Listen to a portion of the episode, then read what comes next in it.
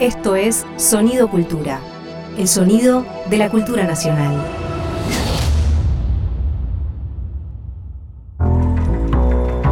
Un tajo en el lienzo de la sociedad del espectáculo.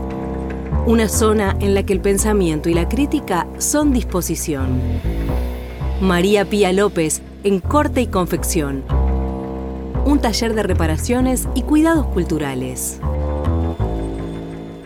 donde antes proliferaban ojos de cobrizos cuises y chinas de trenzadas borlas, en Lobos, donde Juan Moreira besa a Julián en el andén, desde Echeverría, donde Moreno asusa las ovejas coloradas, con el estambre híbrido de un monio en la enagua, en la pollera campanada, las condecoraciones en el escote ardían cicatrices en el rescoldo. Néstor Perlonge, Lomas escuchando a Perlonger, una lectura de Perlonger, una lectura de un poema de Perlonger, mejor dicho, así empezamos, en este corte y confección que siempre recorre libros, pero también imágenes y canciones, tratando de pensar de qué modos nuestras culturas traman una comprensión de lo viviente. Hay un libro que a mí siempre me resulta no solo sugerente, sino casi una obligación sobre el que vuelvo y vuelvo, que es un libro de Italo Calvino que se llama Las ciudades invisibles.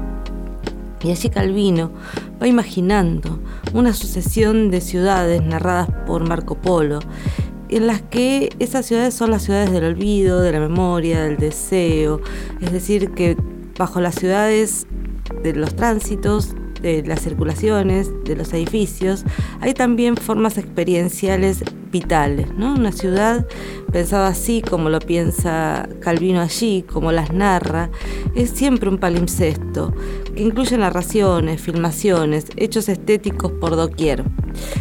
Los modos en que las narramos y pensamos nuestra propia experiencia de transeúntes o habitantes, siempre esos modos están permeados por una poética, lo sepamos o no, están permeados por una narración, la hagamos evidente o no, están permeados por una serie de imágenes con las cuales nos acercamos y nos distanciamos a esa ciudad. ¿A quién no le pasó que yendo a visitar una ciudad que desconoce, no llega a esa ciudad con las imágenes que conocía del cine o que conocía de la literatura sobre esa ciudad? En especial aquellas que son ciudades o de la historia, ¿no? que nos hace ir hacia ellas menos con la ingenuidad del visitante recién venido que con muchas, muchas, muchas expectativas respecto de qué es lo que vamos a encontrar allí. Pero también las ciudades son objeto de valorización mercantil, son objeto de gentrificación, de segregación excluyente, de desplazamiento de poblaciones. Una ciudad es un hecho económico, y el neoliberalismo, como bien sabemos en esta ciudad de Buenos Aires, la piensa como un territorio de valorización mercantil, de aumento de la renta urbana, de eficacia de los transportes, demolición y metrobús, pero también uso privado de la costanera en esta ciudad, la de Buenos Aires que tanto amamos. Ciudades en las que la inversión inmobiliaria, y no solo en esta, ¿no? también en Rosario, en Córdoba, las grandes ciudades, la inversión inmobiliaria redunda en edificios vacíos, en alquileres carísimos, en cantidad de personas sin vivienda o que tienen que irse cada vez más fuera del radio urbano, irse a los conurbanos. Eso implica una segregación de clase, pero también racial, pero implica y supone también invención de nuevos territorios, que no son solo los territorios de los barrios cerrados, de los barrios privados, sino también de otras experiencias que se van forjando en los alrededores de las grandes ciudades. Me interesa hoy pensar esos territorios como las vidas que lo habitan, capaces de crear, narrar, poner poesía, capaces de dedicar un esfuerzo a lo inútil, ese esfuerzo que nos hace embellecer las casas, poblar los jardines, decorarse el cuerpo, colgar un cuadro, escribir un poema sobre el quehacer propio, o rapear, o soñar una música. Pensar la cultura, entonces, como ese extendido quehacer que se distancia de la utilidad y del valor de cambio. La experiencia urbana es también la de habitar esa murmuración compartida y pasearnos por la ciudad o el barrio como ante un paisaje que nos promete sorpresas y bellezas de distinta índole. Algo del orden del derroche, que no siempre es advertido cuando transitar la ciudad se nos convierte, en el apuro de llegar de un lugar a otro o en la atención solicitada a tiempo completo por el dispositivo electrónico que llevábamos a mano. En la mano, siempre en la mano. Miren las ciudades, cantar su experiencia, de eso se trata nuestro corte y confección de hoy.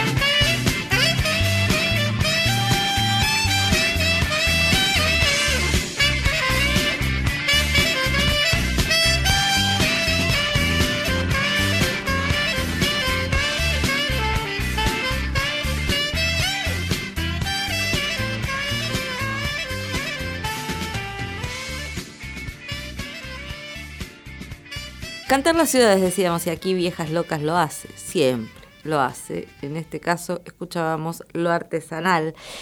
Y se nos viene nuestra sección de disposiciones, retazos, cosas que guardamos, nuestro preferido arcón de lo que para los que vendrán, ¿no? que sería las que vendrán, les que vendrán, no solo las que estamos, los que estamos, les que estamos. Así se llama Les que vendrán, un libro muy interesante que salió en estos días de compilación de conferencias de Álvaro García Linera. Y me gusta mucho el título ese, me gusta mucho esa disposición, siempre a la espera de alguien que llegará y podrá dar cuenta. En general cuando decimos las, los, les que vendrán, estamos pensando en las personas más jóvenes, las recién venidas a esta sociedad, pero sin embargo muchas veces el modo en que recibimos las generaciones anteriores y acompañamos a esas juventudes y esas infancias no, no son precisamente hospitalarios y muchas veces transitan formas del desdén, de la condena, de la sanción y también del despojo, ¿no? Eso pasa para muchas infancias y muchas juventudes. Invitamos a que colabore, aporte y nos done algo para nuestro cajón de retazos para nuestra bolsa, mejor la bolsa, ¿no? La bolsa de retazos, a una antropóloga, Delfina Arias, rosarina ella, que trabaja con juventudes en situación de vulnerabilidad. Y Delfina elige precisamente, vamos a escuchar cómo elige, por qué lo elige, pero me interesa mucho aquellos objetos que decidió que son obras que decido que son para la Bolsa del Porvenir, porque son obras de aquellos que ya están para quienes vendrán. Soy Delfina Arias, vivo en Rosario, trabajo desde hace muchos años con niños, niñas, adolescentes y jóvenes de sectores populares, infancias y adolescencias atravesadas por el desamparo. En el año 2016, junto con otros compañeros y compañeras, iniciamos un proyecto de lectura y escritura al que nombramos Luces, hay más luz cuando alguien habla. Son talleres, son espacios itinerantes que recorren distintas instituciones del Estado y de organizaciones sociales. En cada encuentro compartimos lecturas en voz alta, buceamos en los modos de acercarnos a la palabra escrita, a la producción propia, a la escucha. Muchos de los chicos y chicas que asisten a los talleres no saben leer ni escribir. Esto no representa ningún impedimento a la hora de participar de los encuentros, pero sí nos interroga y lanza hacia la búsqueda de las mediaciones necesarias para poder registrar su propia voz. Cada año realizamos la publicación de un libro que reúne las producciones de todos los talleres. Algunos de estos escritos es lo que quiero compartir para sumar a esta valija o al canasto de los retazos. Al pensar en el porqué de este deseo, recordé una imagen sacada de un cuento de Ricardo Piglia que se llama El nadador, que dice, El mar es peligroso y profundo aquí, pero no es traicionero. Hay que conocer el movimiento subterráneo de las mareas y evitar las corrientes heladas que arrastran mar adentro. Hoy parece tranquilo, pero la corriente, oscura y pesada, se distingue en la claridad del agua como si fuera un animal sumergido. Yo, hay días, en esos encuentros, en esa comunión de palabras y voces, que veo como el nadador a ese animal sumergido. Es por esto que les quiero compartir estos textos de estos jóvenes y adolescentes de la ciudad de Rosario. Hoy me levanté temprano, tipo 6 de la mañana, horario al que no estoy acostumbrado a levantarme. No sé si fue el aroma del café o el canto del gallo que hizo despertarme. Me levanto, voy a la ventana, corro la cortina, veo y siento un clima espectacular para disfrutar. Salir a caminar o sacar al perro a pasear. Y recordé que era jueves y tenía que estudiar. Cambié todos mis planes para hoy y ahora estoy acá. De Michael Gómez. Cuando canto la palabra romance, nada tiene sentido. Cuando canto la palabra orgullo, matan las ideas. Cuando canto la palabra celos, todo se prende fuego. Cuando canto la palabra familia, discusiones todos los días. Cuando canto la palabra pareja, los golpes siempre se dejan. Cuando canto la palabra trabajo, las ideas se nos apagan. De Jonathan Alderete. Cuando nació Dylan, tenía un hermoso olor a perfume de frutillas. Y al nacer, un total silencio. Empezó a llorar y veo los ojos de mi mamá llorando de alegría. Cuando lo toqué y lo alcé, tenía la piel re suavecita. Tiara. En las tardes de lluvia me gusta jugar con mis amigos a la pelota. Me gusta embarrarme. La comida que mejor le sale a mi abuela es el arroz amarillo. Pero a mí me gusta más la polenta, pero a ella no le sale. Me gustaría ser más amigos, porque un amigo te puede ayudar en una banda de cosas. Muchas veces el viento me atrapó andando en bici, el viento contra la cara y las piernas haciendo cada vez más fuerza. Cuando veo a mis hermanitas que están en el hogar, me dan ganas de llorar. La palabra que me gustaría tener más en la vida es amor. Mi nombre es Miguel y soy bueno para ser amigos. Ya pasamos mil batallas, ahora somos guerrilleros. Estoy con vos en la detrás, quemando el mañanero.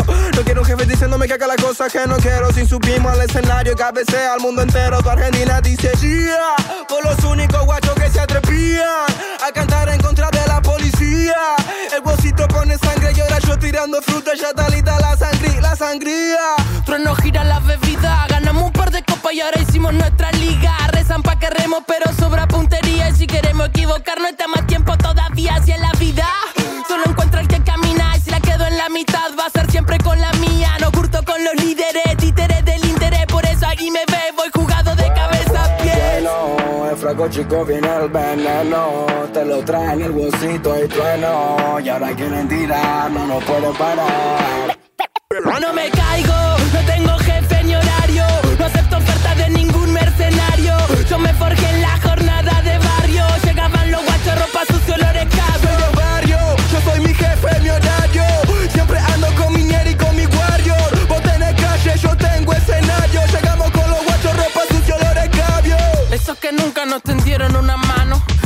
sobras y piden que agradezcamos, vamos. Porque se hacen los honestos y la torta que tienen la hacen a costa del resto. Te exigen paz mientras vienen a pisarte y la gorra corrupta nunca duda en dispararte. Hay autores de la calle que llegan a toda parte, convertimos la esquina en una galería de arte. Dímelo, dímelo, vos. Por el lado que lo mire, pues somos los primeros dos. Eh, somos la cara del pueblo, haciendo que corra la voz. Ey, y mejor avisen en Inglaterra que vamos con micrófono por la segunda guerra. Llegamos con los guachos con la ropa hecha mierda. Pero cuando escribimos, los políticos tiemblan. Si Diego pone el centro, Batistuta mete el gol. Te guste o no te guste, somos nuevos rock and roll, niño. Bueno, en frasco chico viene el veneno. Te lo traen el huesito y trueno. Y ahora quieren tirar, no nos pueden parar.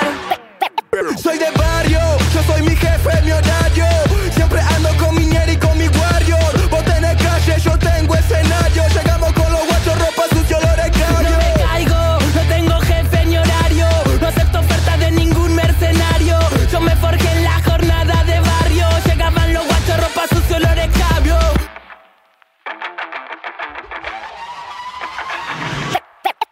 Estás escuchando Corte y Confección, el taller de reparaciones para remozar el guardarropa heredado. De vuelta en La Plata. Hablar del cuarto en el que vivo, el espacio influye siempre sobre el modo de pensar. Hablar de la luz que me aísla y me coloca en otra realidad. Una vez más, la necesidad de trazar límites. Instalarme en una zona sagrada dentro de la cual es, es posible mirar el mundo. Refugiarme entonces en un espacio frágil y luminoso. Es decir, dejar del otro lado la oscuridad. Habría que detallar las regiones, hacer un mapa personal de los distintos lugares en los que vivo. Hay espacios neutrales, son como una continuación de mi cuerpo, como si mi propia figura terminara en la frontera entre la luz y la penumbra. Ahí escribo, aquí la lucidez, afuera la realidad. Ricardo Piglia, Los diarios de Emilio Renzi, años de formación. Escuchábamos a Trueno y Voz en este programa que recordaran este corte y confección eh, que quiere tratar sobre la poesía de las ciudades o sobre eso que hacemos en las ciudades para habitarlas, que es cantarlas, adornarlas, narrarlas, hacer poesía. Invitamos a dos personas que son Diego Flores y Guillermo Galeano, que tienen una experiencia que conozco fundamentalmente en redes, aunque creo ahora haber visto que van a hacer algo en el canal Encuentro también, que tienen una página que se llama The Walking con Urban y que es registra, recorre también estas formas de poetizar las ciudades y en especial el conurbano que rodea la ciudad de Buenos Aires. Eh, bienvenidos, bienvenidos aquí. Muchísimas Muchas gracias. Y querían que cuenten, porque les contaba antes fuera del aire que este taller de reparaciones le habla a cantidad de personas que no están en este territorio, no están en Buenos Aires, no están en el conurbano de Buenos Aires, y quizás los conozcan y quizás no, que cuenten un poquito qué es esto de walking. Bueno, eh, primero que nada un placer y gracias por la, por la invitación. Eh, The Walking Conurban es, como bien dijiste, una cuenta que nace en Instagram y, después va mutando a otras redes. También, como bien dijiste, sale un poco, empieza a pisar por fuera de las redes y lo que intenta hacer, en principio, es llevar un registro de imágenes fotográficas que den cuenta de, si se quiere, del multiverso del conurbano, de esa capacidad inagotable de esa usina de imágenes que, nos regala el conurbano bonaerense y que nosotros empezamos a registrar de manera muy amateur, hace cuatro años ya, si no me equivoco. Cuatro. Seguimos haciéndolo de manera bastante amateur, pero, pero fuimos o intentamos ir complejizando la mirada. Digo esto porque el inicio de Walking Conurban nace un poco de manera lúdica, eh, ligado quizás a, a una circulación interna nuestra, del, somos cuatro amigos quienes administramos la cuenta, y bueno, y fuimos o intentamos agudizar y complejizar la mirada e intentar agregar otros registros más allá del, si se quiere, del humorístico para, para eh, narrar el conurbano ahí me parece, igual vi que en algún momento cuando los empecé a seguir en redes aparecían estas fotos que son, estas imágenes que en muchos casos tienen un juego con lo bizarro, ¿no? y, y, lo que me hacía pensar es que al mismo tiempo no eran despectivas, no eran imágenes condenatorias, sino que traían de un modo casi amoroso la, e, esa, rareza o ese el, carácter de lo bizarro. Quería conversar un poco sobre eso también, cómo constituyeron esa mirada que no es la, mirada del desdén, no es la mirada, y al mismo tiempo es la del señalamiento de lo raro, ¿no? Bueno, yo creo que en, en principio tenemos la libertad por ser del conurbano, poder adoptar la mirada y la, este, y la imagen del conurbano sin que sea despectiva, por más que pueda llegar a ser burlona. Siempre tratamos de esquivar un poco el bulto en ese sentido, pero es como, no sé, e, e, el humor de los afroamericanos, donde se ríen de, los afroamericanos y no queda racista, este, lo mismo con el, el humor del, este, judío que no queda antisemita y en nuestro caso nosotros no nos burlamos del conurbano, sino que también está como esa complicidad con el público donde todos sabemos que del otro lado hay alguien que vive en el conurbano que no se burla de eso, sino que, digamos, acepta la parte que se goza y se padece del conurbano. yo creo que el registro está en, el medio de, esas dos, de esos dos campos. Eh, Después sí tratamos mucho de, trabajar con, la idea reivindicatoria y en un momento eh, nosotros laburábamos con la idea del realismo mágico. Justo hoy eh, estaba leyendo una, nota que salió en el país y que la rescató Marcos López, de una persona que decía que la idea del, realismo mágico es como una etiqueta racista, o es una etiqueta colonial, mejor dicho, donde, digamos, la mirada de los centros urbanos, la mirada del europeizante, si se quiere, para, el caso este de, la nota, pero sí de los centros urbanos, construye a las periferias como algo este, exótico, raro, bueno, este realismo mágico. Y nosotros tratamos de darle una vuelta de rosca a eso desde hace un tiempo, tratando de mostrar la cotidianeidad tal cual es y no como se la ha mostrado eh, usualmente, sino como eh, el conurbano de día, sin que haya imágenes de, de peleas o de, o de gente rota en la calle, eh, etc. Entonces, esa cotidianeidad, digamos que sale del registro del, realismo mágico y se convierte, bueno, ya directamente en, lo que uno puede percibir o, o transitar todos los días. Ahí me parece es, esos, en los últimos tiempos los vi dando algunas polémicas a ustedes interviniendo en redes, pero también de una forma más polémica con respecto a representaciones monolíticas del conurbano y en especial ese tipo de representaciones de que estaba señalando vos recién, que es asociar la vida en el conurbano a las formas de la ilegalidad, las formas de la pobreza extrema o las formas de la, como si fuera un territorio de narcos que no se puede pisar sin enorme peligrosidad.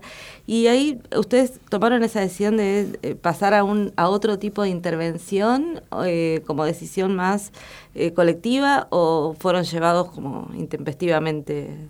No, no, un poco fue parte del proceso de construcción que nosotros queríamos darle a la, a, la, cuenta. ¿Por qué? Porque creemos que es más fácil, para nosotros es más genuino, si se quiere, dar cuenta de cierto posicionamiento político, digo, porque es, una, es un posicionamiento político, antes que zigzaguear eh, eso para conseguir más me gusta, por ejemplo. Entonces, entendemos que era más genuino que nosotros eh, tengamos este, este tipo de intervenciones. A veces surge eh, de, nosotros mismos, a veces somos convocados como onda, che, miren lo que dijeron acá, y lo que nos, más nos interesaba era poner en tensión y en discusión lo que vos bien decís, estos discursos que se construyeron a lo largo de la historia sobre el conurbano bonaerense. Mucho ligado a lo mediático, a los programas que, mm, no sé, policías sin acción y demás, donde siempre el conurbano es un territorio en peligro, a punto de estallar eh, y, y demás. Y por otro lado, porque leyendo y averiguando, nos dimos cuenta que el conurbano, hasta recién iniciado los 2000, no tenía una narrativa propia. ¿no? Había algunas cosas ahí, pero no tenía una impronta narrativa. Y desde, desde ese tiempo a esta parte, el conurbano se empieza a narrar a sí mismo. ¿Por qué? Porque, porque hay universidades, porque hay editoriales, porque aflora un campo que permite eh, que esos eh, discursos empiecen a circular. Y bueno, y eso pone en tensión y pone en discusión esos discursos que venían a decirte que el conurbano esto era un lugar eh, peligroso donde hay narcotráfico, eh, robos, violencia, que, vale aclarar, lo hay, por supuesto, no, no es la idea de hacer un cuento rosa si se quiere el conurbano, pero sí que es necesario intentar, no sé, mostrar la, película completa, si se quiere. Me hacías acordar cuando, decías eso, algo que me quedó muy grabado a mí del 19 de diciembre del 2001. Cuando decías hasta el, 2001, hasta el 2000 no había estas narraciones. Yo vivía ya en ese momento en el barrio de Once, que no arrastra menos prejuicios que, el conurbano. Y el 19 estaban cerrando todos los, los comerciantes estaban bajando las cortinas desesperados a eso de las 5 de la tarde y me paro a preguntar qué estaba pasando, no porque no supiera, sino para pensar por qué ese apuro. Y me dicen, vienen hordas del conurbano a saquearnos. y esa imagen de, van a llegar las hordas del conurbano, es fenomenal. Yo creo que la imagen que, que muchas veces desde Capital se hace del conurbano y que de Capital se hace de Capital misma, está atravesada por la idea de que Capital Federal es un territorio sitiado, primero por el Malón, después por las tropas de, este, de Carlos Tejedor en 1880 y después por el conurbano que lo rodea y que al mismo tiempo este, le recuerda todo el tiempo que está más cerca de Avenida Crovara que, que de Champs-Élysées. Este, entonces, el miedo es un componente muy importante de la relación que hay entre capital y su periferia. Añado algo que hace poco vimos en, en Twitter, una de esas cuentas media fascistoide y demás, que decía hablaba de Once y decía, Once, atención porque Once se está conurbanizando. Claro, siempre fue conurbano. Lo que pasa es que Once, bueno, este es el multiculturalismo y es tan políglota Once. Sí, pero además habla del reduccionismo o el imaginario que se construye que Capital Federal es básicamente, no sé, una calle de Recoleta. Caballito. Donde eh, nos encontramos con que en, Capital Federal, sobre todo en lo que entendemos por la, propia periferia de Capital Federal, hay prácticas muy parecidas a las periferias del conurbano. Digo, eh, nosotros siempre hablamos de eso. El tema de las piletas en la vereda. Digo, pasa en la periferia del conurbano, en el centro de y es difícil que encuentres una pileta en la vereda y pasa en la boca. Es difícil que encuentres una pileta en el medio de caballito. Pero digo, eh, hay esta, esta lectura sesgada sobre eh, qué es Capital Federal y, bueno, obviamente qué es el, qué es el conurbano.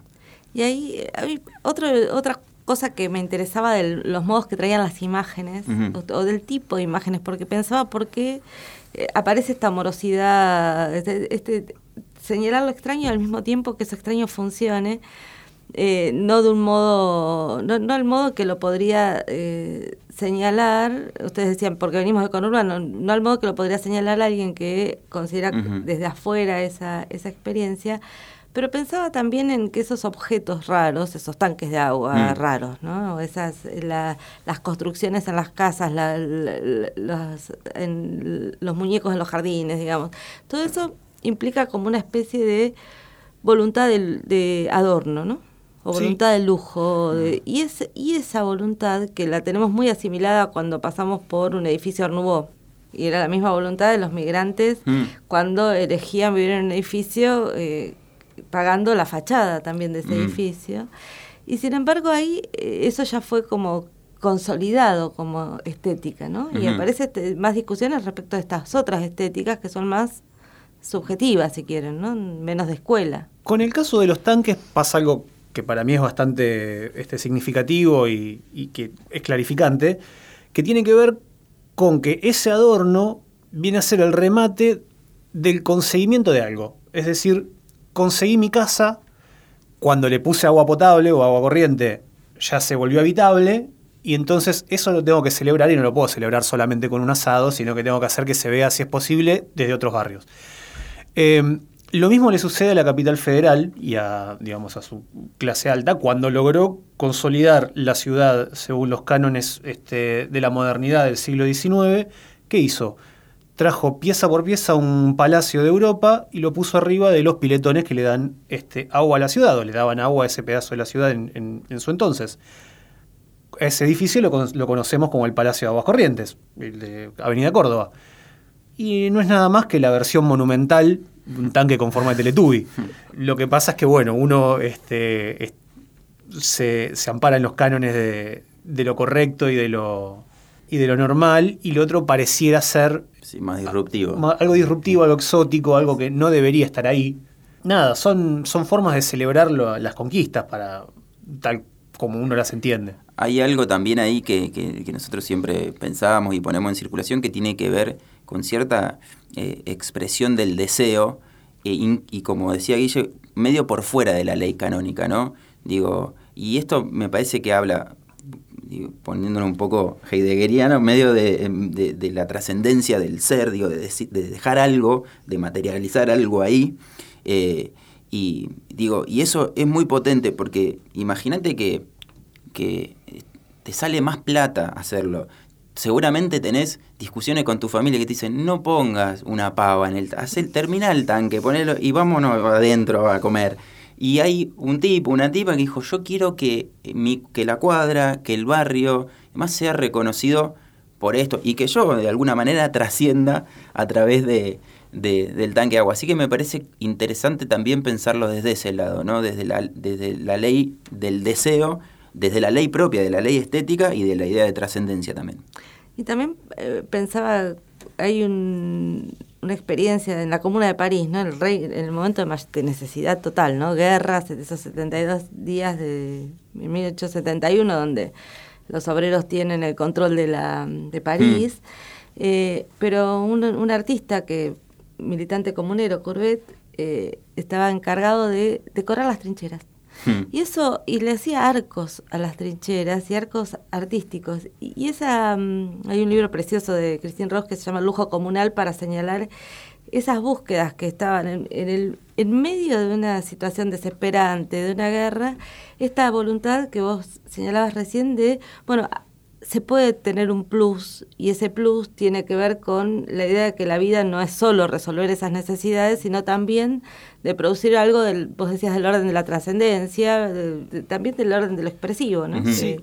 Y entendiendo que el conurbano tal cual se lo ha figurado siempre, es un lugar que está tan vedado a la imaginación, que siempre pareciera ser igual o está peor, eh, o que no se puede pensar en el conurbano sin pensar en la romantización, si uno trata de, este, levantar alguna, este, alguna virtud que tenga, o la criminalización, si uno quiere este, empecinarse en mostrar lo malo del conurbano, es un lugar empatado, ¿no? No, no se puede ir para ningún lado y en esos casos quizás la posibilidad de darle una manifestación artística de deseo, como dice Diego, de, este, de exponer el logro, que a veces es colectivo y a veces es individual, digamos, viene a ser como el plus de la, de la trinchera decorada.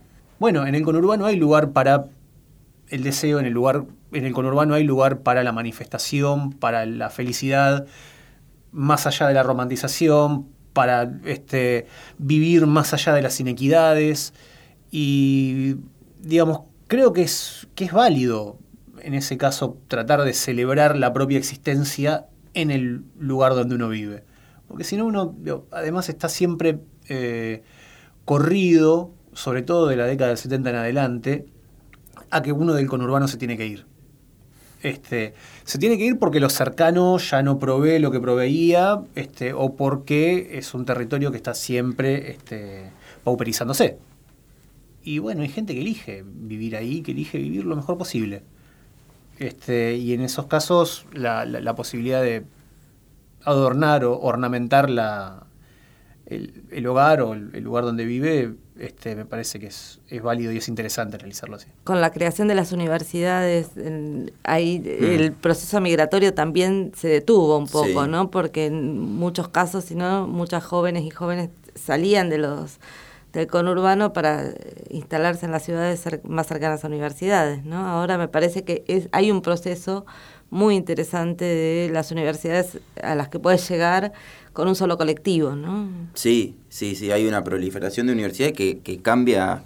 Eh, esto, cambia prácticas, cambia hábitos de vida y, y, además, y lo más importante, genera, eh, egresa gente que va a tratar problemáticas propias del conurbano bonaerense, porque el centralismo de la capital federal también producía eh, eh, discursos ligados al centralismo de la capital federal. Así que sí, genera, eh, cambia todo esto. Digo, nosotros somos un poco de la generación que vio crecer las universidades en el conurbano, somos del sur, la UNCI estaba, estaba creciendo, estaba todavía el prejuicio sobre, eh, sobre el prestigio, ¿no? El, prestigio de ir a la UBA en contra de ir a la UNCI. Yo creo que hoy por hoy esas cuestiones un poco quedan, quedan zanjadas, sobre todo por, por esto, por la... Eh, por el, potencial que se ve y la realidad que se ve sobre, sobre quienes egresan de las universidades eh, del conurbano, sobre la construcción de conocimiento y demás. Así que Ah, sí, esto, me parece que cambiaron formas de, de, de vida, de hábitos, porque además no solamente estamos hablando de una casa de estudios, sino que además, eh, imagínense que mucha gente, al día de hoy lo sigue siendo, viaja a Capital Federal para trabajar y para estudiar, con lo cual la lejanía de, su, de su hogar, en las horas, la economía del tiempo, eh, pasa, pasa a estar 12, 15 horas fuera o más de su, de su casa. Eso eh, con la proliferación de las universidades cambia, se, empieza a, conmocionar ese, ese, estado de cosas y bueno, y, esto y produce otro tipo de, de, prácticas y de sujetos, si se quiere.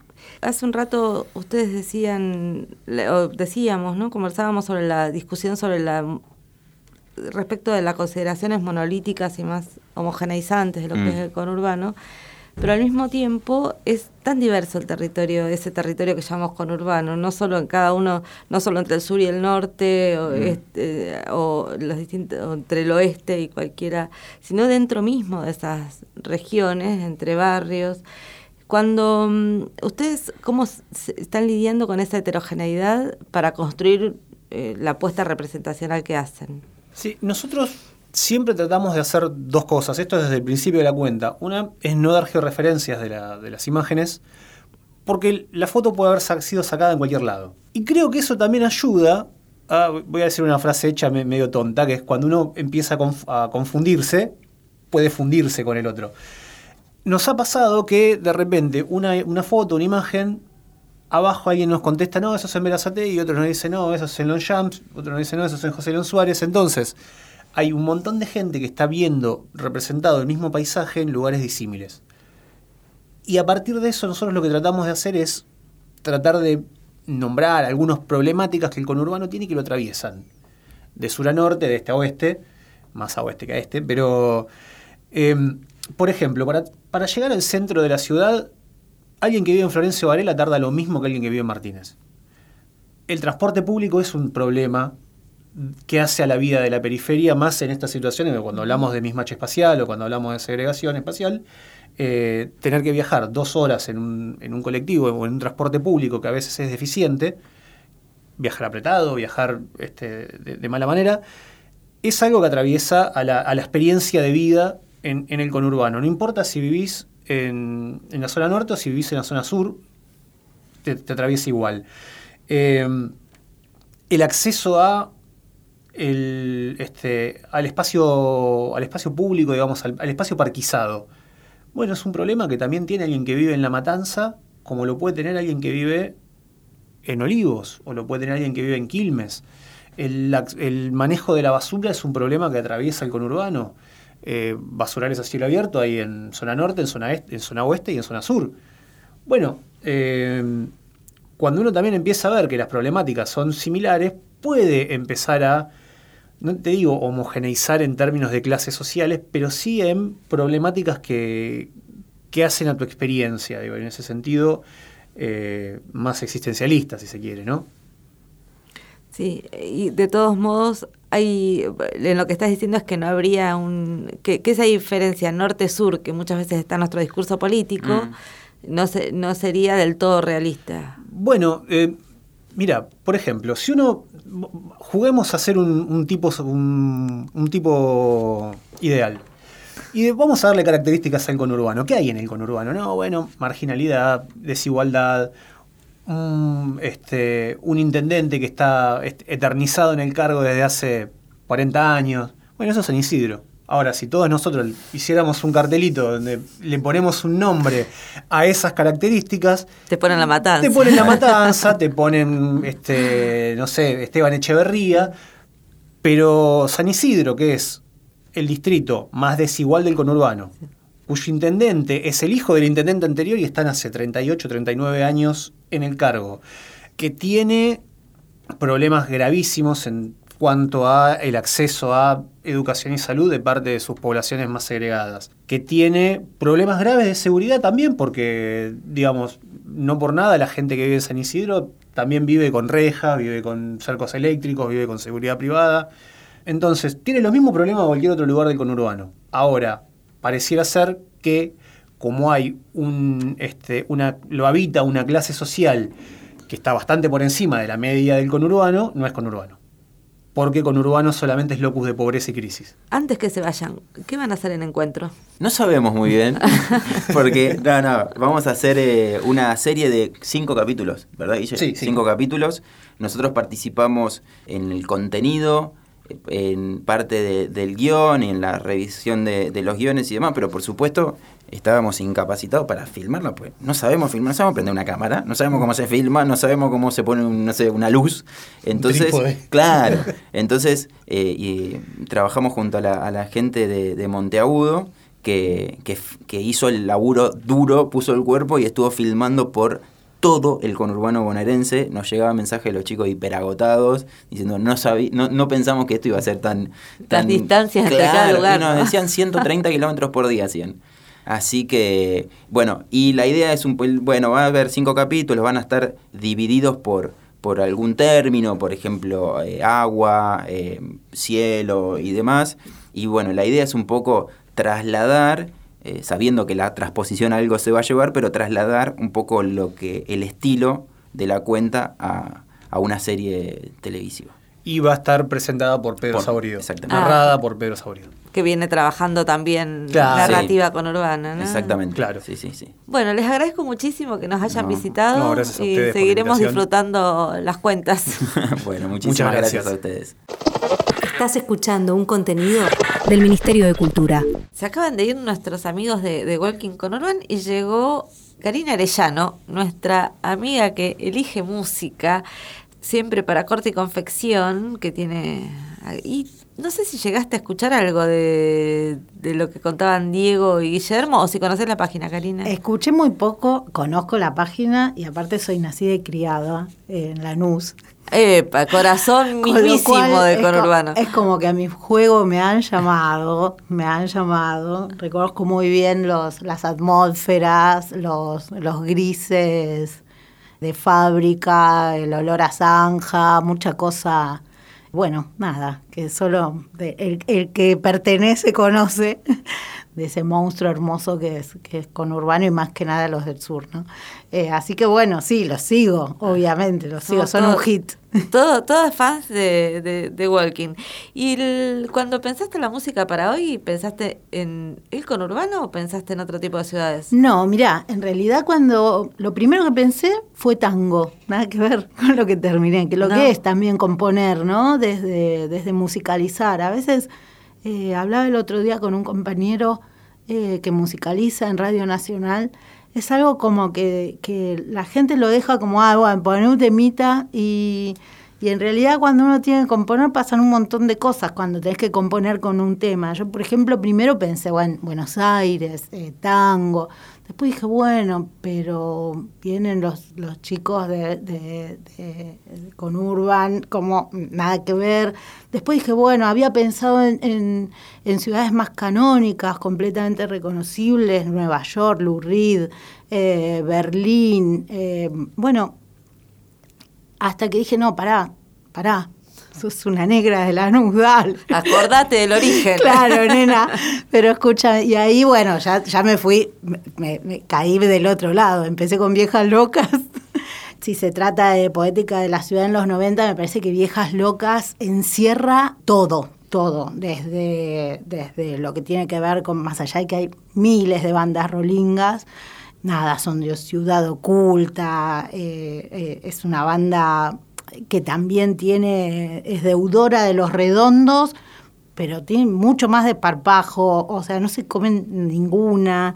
Representan una escena con muchos problemas sociales, muy de los 90, o sea, para mí están al borde de todo. Pongámonos que son contemporáneos, es música contemporánea a Pizza Birre Faso, a Mundo Grúa, o sea, son parte de una estética que va en esa línea, o, sea, de mucho, de un dispositivo cultural popular estético, que yo creo que es el antecedente, ahí coincido con, con mi compañera Lucía de Genaro, creo que es el antecedente del kirchnerismo y del dispositivo cultural del kirchnerismo después en 2003, pero como que tiene un guiño propio, ¿no? Ellos es, un tema, el tema que elegí, que es eh, lo artesanal, que no te olvides de lo artesanal, es toda una poética de calle, ¿no? De decir, bueno, este que me viene a comprar la droga, pero se olvida de lo artesanal, o sea, como que son unos artesanos de esa vida de ciudad que van llevando como pueden, un poco vendiendo droga, un poco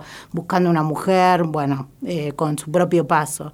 Y después del disco de, de Viejas Locas, que es el primer disco, Viejas Locas por Viejas Locas, que es del 95, de Polygram, pasé directamente a la poesía de la ciudad hoy. O sea, dos que no, no, ya, ya nombrarlos es como, ya está, está todo dicho. Trueno y Woz, Trueno de la Boca, eh, de Almagro, eh, alumno de- del Mariano Acosta, gran, gran colegio, secundario formador de, de- de chicos callejeros, eh, también ahí, ¿no? Que se crean, bueno, es medio tu barrio, Sí. medio en ese 11, ya Se está. que es medio conurbano Tal también. cual, tal cual, porque cae, es como constitución, cae el conurbano ahí, ¿viste? Se, se derrama, es el primer lugar donde derrama el conurbano eh, oeste, y el otro, bueno, de la boca, eh, del sur, con este tema hermoso, eh, que Sangría tiene partes... pensando en la calle, viste, en, la experiencia de estos pibes con el quinto escalón, en, en la autonomía que tienen, la gracia que tienen para llevar esa autonomía, ¿no? En sus letras, o sea, es como, por eso es redundante ya hablarlos porque eh, no, Pero bueno, dicen, no me caigo, no tengo jefe ni horario, no acepto ofertas de ningún mercenario, yo me formé en la jornada del barrio, llegaban los guachos, ropa sucia, olor a escabio. o sea, ya, listo, chicos, salgan todos, llegaron ellos. Hay otra parte que me encanta que dice, así es la vida, solo, la solo encuentra el que la camina. Y bueno, ahora para el final dejé a unos viejos amigos de Lanús, porque se puede pensar que no son tan, tan eh, justamente que, no son tan urbanos, porque siempre fueron, eh, estoy hablando de Babasónicos, la gran banda de Lanús, amigos contemporáneos, están desde el año, en realidad desde el 89, intentando desde el 91 con su primer disco, vienen rockeando de una manera para mí muy particular, que también es una forma poética de lo urbano, y justo ahora están lanzando su último disco que se llama Trinchera, muy bueno, Dárgelos es una inteligencia poética específica ¿no? de esta ciudad, de todo lo que tiene que ver con, con, lo que nos pasa. Y bueno, los traje porque, porque siempre son como un desafío. Es una banda que empezó como, bueno, el nuevo rock, con Martes Menta, con un montón de otras bandas del sur, de la, del conurbano, Lanús, Banfield, Temperley, pero que ellos siempre jugaron con esta idea más glam, más de lo deseante, más de vestirse de otra manera, de ponerse la calza brillante, de, de estar en ese borde medio superficial que le gusta dar. virus, ¿no? Claro, pero que a la vez siempre Adrián tuvo una vueltita de, de tuerca en su letra medio filosófica, como diciendo, mirá que esto es esto, pero pero acá atrás de esto de que, no sé, me tomo una pasti y estoy, estoy re loco cantando y quiero dar besos, hay un montón de cosas que me pasan. Eh, eso me parece que es muy interesante, que ellos tienen el desafío de, de, seguir produciendo ese cruce que es muy difícil después de tantos años, que ya son tan clásicos, y este disco eh, trinchera, desde Mimos son mis mimos, que es su primer canción, hasta Lujo, que es el último tema del disco, la banda sigue esa tensión, eh, llamativamente, que es, esa, tensión entre lo inteligente y lo superficial, entre esa lucha, ¿no? De hecho se llama trinchera, porque, bueno, nada, eso, eh, hay una parte que me gusta, que la traje, dice pueden llevarme la contra en silencio hasta organizarse. Me encantó, es muy contemporáneo. Es lo que hacemos. es lo que hacemos todos, hoy ya está desmedidamente. En todas las escenas. desmedidamente, claro. Eh, pero eso, ¿no? Atrincherados, un disco que se hizo durante la pandemia, un Dárgelos que nunca dejó de atender todos este, este, estos frentes a los que lo invitaron a combatir, los sellos, los negocios del intramundo musical, la argentinidad, que él siempre en su poética la construye y la destruye, ¿no? De una manera personal.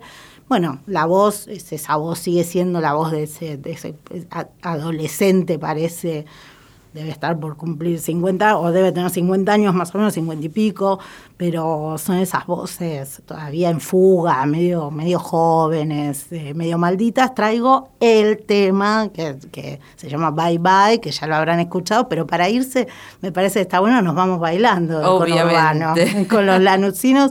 Ellos lo presentan al tema ellos mismos lo presentan así, una fantasía bailable impregnada de sexualidad, donde el placer de lo efímero se vuelve refugio temporal en un mundo apocalíptico, apocalíptico, paradójicamente perdido a merced de lo superficial.